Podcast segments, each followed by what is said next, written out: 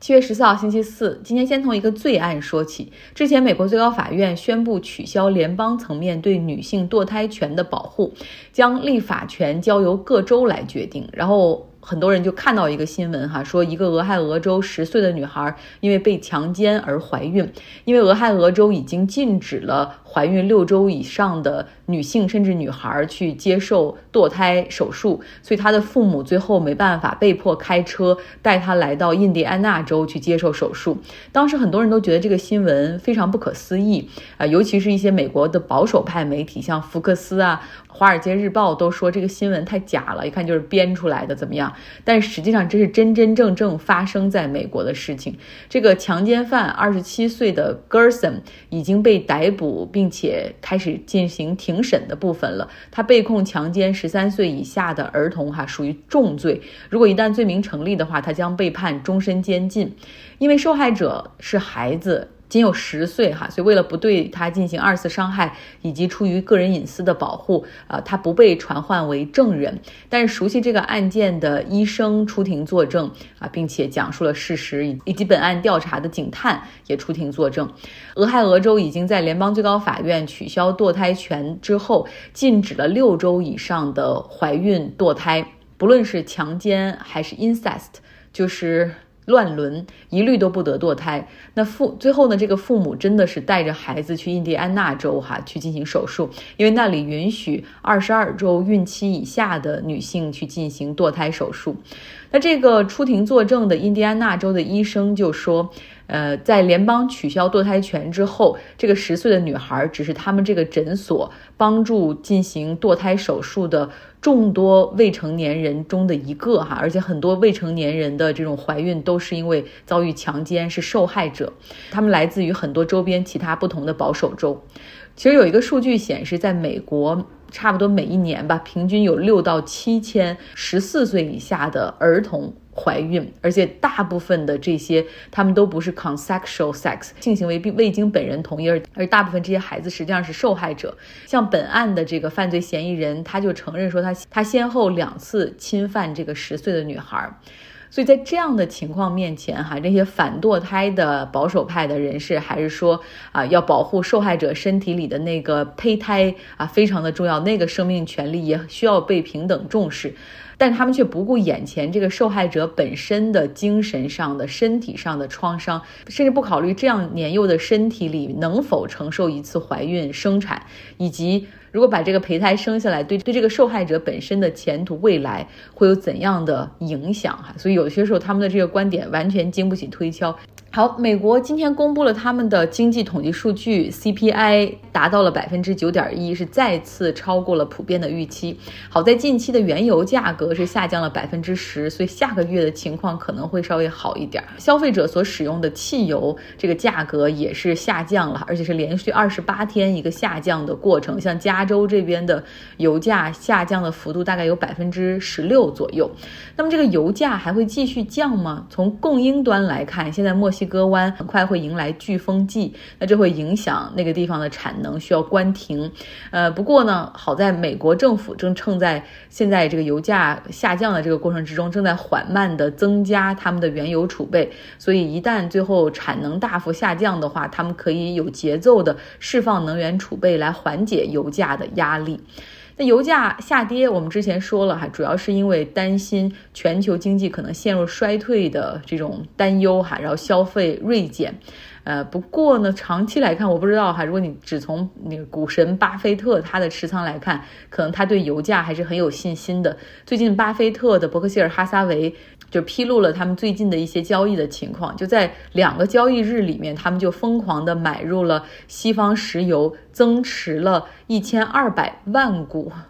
所以大家有如果做美股的话，可以关注关注这个股票，看看最后能到底涨成什么样子哈。我巴菲特是不是要对它进行一个控股啊，我们来打个问号。而之前和一个朋友讨论说，你看我们生活中感觉经济还挺火热的，可是为什么所有人都在说经济衰退？哈，还有公司真的在裁员。我那个朋友就说了，如果说这个央行、经济分析师，然后经济学家对未来的预期都是这样的话，也就是所有人都开始觉得经济会不好，哪怕现在不是真的，它也会变成真的，因为企业开始裁员、削减成本、减少投资，那我们普通消费者手中的这个钱就会少哈，也就会影响消。费，所以悲观的预期会转化成为悲观的现实，而而且这个时间可能会很快哈。那现在看到微软和 Facebook 都已经公布了他们的一个裁员计划，同时宣布放缓新增岗位的招聘。最后我们来到斯里兰卡哈，依旧是混乱的状态。那个不受欢迎的落荒而逃的总统拉贾帕克萨，昨天不是说了他跑到马尔代夫吗？但是他没有像之前的那样承诺的一样哈，在周三宣布辞职。他只是给议会的议长发了一个声明哈，要求他代为啊转达向民众，哎，就是说总统暂时留在海外，那任命。总理维克勒马辛哈出任代理总统，行使职责。这个维克勒马辛哈是今年五月份才被拉贾帕克萨提名来出任总理的哈，所以百姓们是非常生气，就认为说你偷了我们的钱跑到国外去还不说，现在你拒绝辞职，而且要任命自己的人继续来执掌这个国家啊，然后阻碍我们行使正常的这种民主选举选出新的政府的权利哈，所以很生气，抗议者就跑到了政府大楼。楼哈，也就是总理办公室这边要求总理下台。对峙之后，抗议者占领了政府大楼。那已经成为代总统的维克勒马辛哈则迅速宣布国家进入紧急状态，要求军队介入恢复秩序。啊，然后他要求百姓哈赶快回到家，然后以防有这种其他的伤害出现。但是目前看来，军方还是比较克制的。那现在抗议者的这种气势还是很高，而且非常的气愤。他们是继续占领着这个总。理的大楼哈，那尚不知道这种状态会持续多久。目前呢，在斯里兰卡最高层面的这些政府大楼里面呢，国家议会是唯一没有被占领的。这不知道情况接下来会往什么样的方向发展哈。我最近比较忙，因为是到半年了嘛，然后该开始预计下一年的。这种 revenue，然后明年的 revenues，为明年做一些计划哈。这两天的节目就稍微短一点，呃，不过很高兴我们在下半段继续可以听到斜杠青年这个播客主的主播欣欣啊，他给我们来讲他的个人经历哈。昨天讲了他为什么呃自己是一个全职的在硅谷工作的软件工程师，但是还要去做一个播客哈，这是他的一个精神花园，我很喜欢这种说法。那今天我们就来听听，作为一个门外汉，然后开始做一个 podcast，这已经是一个红海了。还有微信公众号，然后他是怎么样实现从零到一的？有什么样的制作和推广的策略？我想问你，做一期节目，应该从联系嘉宾到准备提纲，然后到最后你采访录制，把它制作成音频的节目。另外，你还放很漂亮的这种微信公众号的文案。我不知道你做一期节目到底要花多长时间。最一开始会花挺久的，因为那个时候我还没有摸索出来一个比较高效的流程。但后来就是形成自己的一套这种 工作流之后，就会越来越快。其实我觉得就是像您刚刚说的那种，呃，录节目、剪节目，包括写微信公众号的文章，其实这些都不是花费时间最长的。其实花费时间最久的是我在之前。找嘉宾、联系嘉宾，包括查资料、设计问题的时候，对，就这个可能是一个重头。作为你从来其实，在过往学习的经验、工作的经验，其实跟媒体啊、播客啊这些一点都没有联系的情况下，你觉得你对这个的热情，呃，就是是怎么来的？然后你觉得它能持续多久？能燃烧多久？呃，我希望它 能一直持续下去吧。对，就是我，我觉得是这样的，就是因为我自己是一个特别喜欢看访谈类节目、看纪录片、看传记的一个人。就比如说，我会特别喜欢像许志远的《十三幺》，姜思达有一档节目叫《仅三天可见》。我觉得可能说到底是因为我这个人对人很好奇。我我会经常想，哎，为什么是这个人他可以做成这一件事？然后他为什么会形成现在的观点和他这样的一种生活习惯，以及他曾经遇到过怎样的机会和考验，以及他是怎么扛下来的？而且我觉得我到了美国之后，就是遇见了很多来自不同国家、不同文化背景的人。然后我每遇到一个新朋友，其实我都特别想问一下，就是你祖上是 来呃从哪一个国家来的？然后他们当时是出自一个什么样的美国梦？那你现在在美国，你喜欢这个国家吗？你对这个国家有有没有一些小小的抱怨和不满？对，但这些问题你肯定不可以，不可能一见面就问，对吧？就是会有点冒犯，甚至是有点啊政治不正确。但我其实心中一直会有这样的疑问的，所以我可能就是出于我自己的这样一个好奇，嗯，才产生了这一系列的节目。现在就是完全是在就自我激励下去做一个这个节目。关于这个节目，你我不知道它在不在你的职业规划的一部分。其实我现在还挺享受这个状态的，就是它是我的一个业余爱好，就它不是我的主业，这样我不会，呃，我不会为它感到那么的焦虑，就反而它可能成为了我就是生活中除了工作以外另外的一个惯例，因为我觉得惯例这个东西它其实呃蛮给人安全感的，而且嗯，因为。这一个系列是我自己创作的东西，然后它是我的公司，然后什么组织啊、单位这些带不走的，它只是属于我，所以就相当于是我自己给自己搭建了一个小小的精神花园。当生活欺骗了你，你就可以逃离到这个小小的花园里来休憩休憩一下。对，所以我我觉得，嗯，这是它对于我来说的一个意义。我这个节目的本身，我其实是希望能。让每一个嘉宾通过分享他们的专业知识，然后来解决解决大家对某一个呃职业、某一个领域的疑问和好奇。那同时，我也会尽可能的去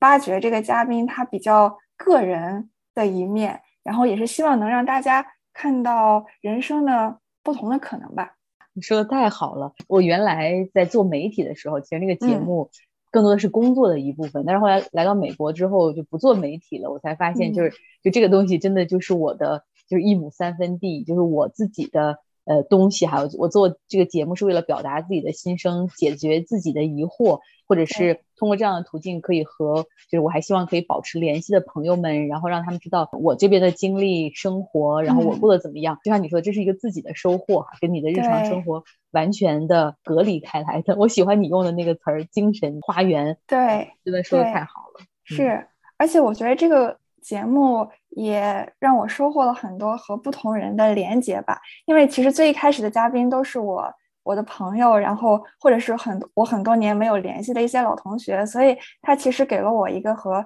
他们叙旧的机会。然后可能还有一些嘉宾是我之前只跟他有一面之缘的人，但是我都通过访谈可以能更深入的了解他，或者是重新的去认识他。这过程中可能会有很多的惊喜。然后我也发现，可能我的很多家人和朋友，他们都一直在默默的收听我的节目。然后他们可能呃偶尔还会给我留个言，说：“哎呀，听到你的声音就像见到了你一样。”然后我看到这样的留言也会非常的感动。然后最重要的是，我通过这个节目也认识了很多我自己很喜欢的播客主播，就比如说像像您，我也可以带着我的去我的节目去搭讪一些我特别想认识的人，然后也会比较有底气一些。因为我一开始做这个播客，呃，其实因为是我自己原来在国内有听众嘛，所以他一下子就那个量就起来了。虽然也不是特别大，增长极其缓慢，但是最起码它就大概可能保持每天在微信公号上有一个差不多两千一两千左右的阅读量。嗯，然后我想问，对你来说，其实一个刚刚开始做的这个微信公号。它的就现在我们叫什么带引号的获客成本其实是很高的，你想获得这种流量其实也是很难。我不知道你会平时用什么样的办法去去推广。我从来没有在朋友圈里去推广过我的播客，在朋友圈里的那些人，很多人其实我不熟，我不并不希望我去刻意的告诉他们，你看我在做这个，你们来听，结果他们又可能要去评论，或者难免对我有一些新的判断，比如你怎么到了美国之后变成这样了，你怎么有这样的想法，怎么忘本了，我就不想要这些。所以，但我知道你的初衷肯定是希望更多的人听到和和了解你的节目，对不对？所以，你怎么样去去获得新的听众呢？我最一开始可能是会鼓励我的嘉宾在他们的朋友圈里转发，就是这样。每次我的节目都是在一个不同的一个朋友圈里面得到这种曝光。对，然后呃，也是我的节目，呃，因为放在国内的一些平台，比如说小宇宙，然后之前我有三期节目上过他们的首页推荐，然后我觉得可能也是因为那三期节目的话题，嗯，比较新颖，可能之前没有人做过，就一期是关于马球这一个爱好的，然后还有一期是关于犯罪学这个专业的。然后还有一期是关于蛋糕设计师这一个职业的，就这三个都非常的小众，但是非常的抢眼。呃，也是通过那三次的首页推荐吧，让很多在听播客但可能不认识我的人了解到了我我的节目。对，然后其实还有就是我可能会去找一些，嗯，他自己也在很用心经营自己社交媒体账号的人来做嘉宾，这样的话他也会很。乐意帮我在他的平台上分享我的节目，嗯，可能这也是一个能让更多人了解到我、认识到我的一个嗯小窍门吧。来，你不只是一个好的程序员，一个好的内容制作者，你还是一个好的 BD，可以做 business development。我们的团队需要你。比如说，有人也问我说：“你做这个到底是为啥？是要变现，还是为了广告，还是什么？你怎么样去激励自己？你有想过这些方面吗？就是说，在物质上的激励。物质上的还真没有，因为我觉得那样好像做视频能更快的达到一个。物质上的这种回报，因为其实播客的受众还是一个比较小的群体，然后可能，嗯，我觉得现在的受众可能大家也更喜欢这种图文并茂，然后 有图有真相有视频这样的一个有视觉上刺激的这样的一个形式。我我觉得我现在做这个可能更多的是在追求一些可能能在知识和视野上给我的一些回报吧。因为，嗯，我每做一期节目，很多都是一些我不太了解的行业。那为了，嗯，能把这期节目做好，那我可能会去提前熟悉那个行业的一些啊基础知识，然后它运行的逻辑，甚至是那个行业的一些黑话。然后，这对我来说其实是一个特别有动力的一个学习和自我提升的过程。对，然后每次和嘉宾聊完，然后我我也会让他们推荐一些。嗯，他们觉得特别好的那一个领域的书或学习资源，像之前咱俩聊的时候，我就让你给我推荐了一些你平时会阅读的新闻媒体和信息源，然后那个对我来说也是一个很好的收获，然后我就可以根据这些嘉宾背书过的好物推荐来抄作业，自己再去进行那一方面更深入的一个学习。然后我最后一个问题啊，就做播客有什么东西让你觉得很困惑？或者你觉得很难？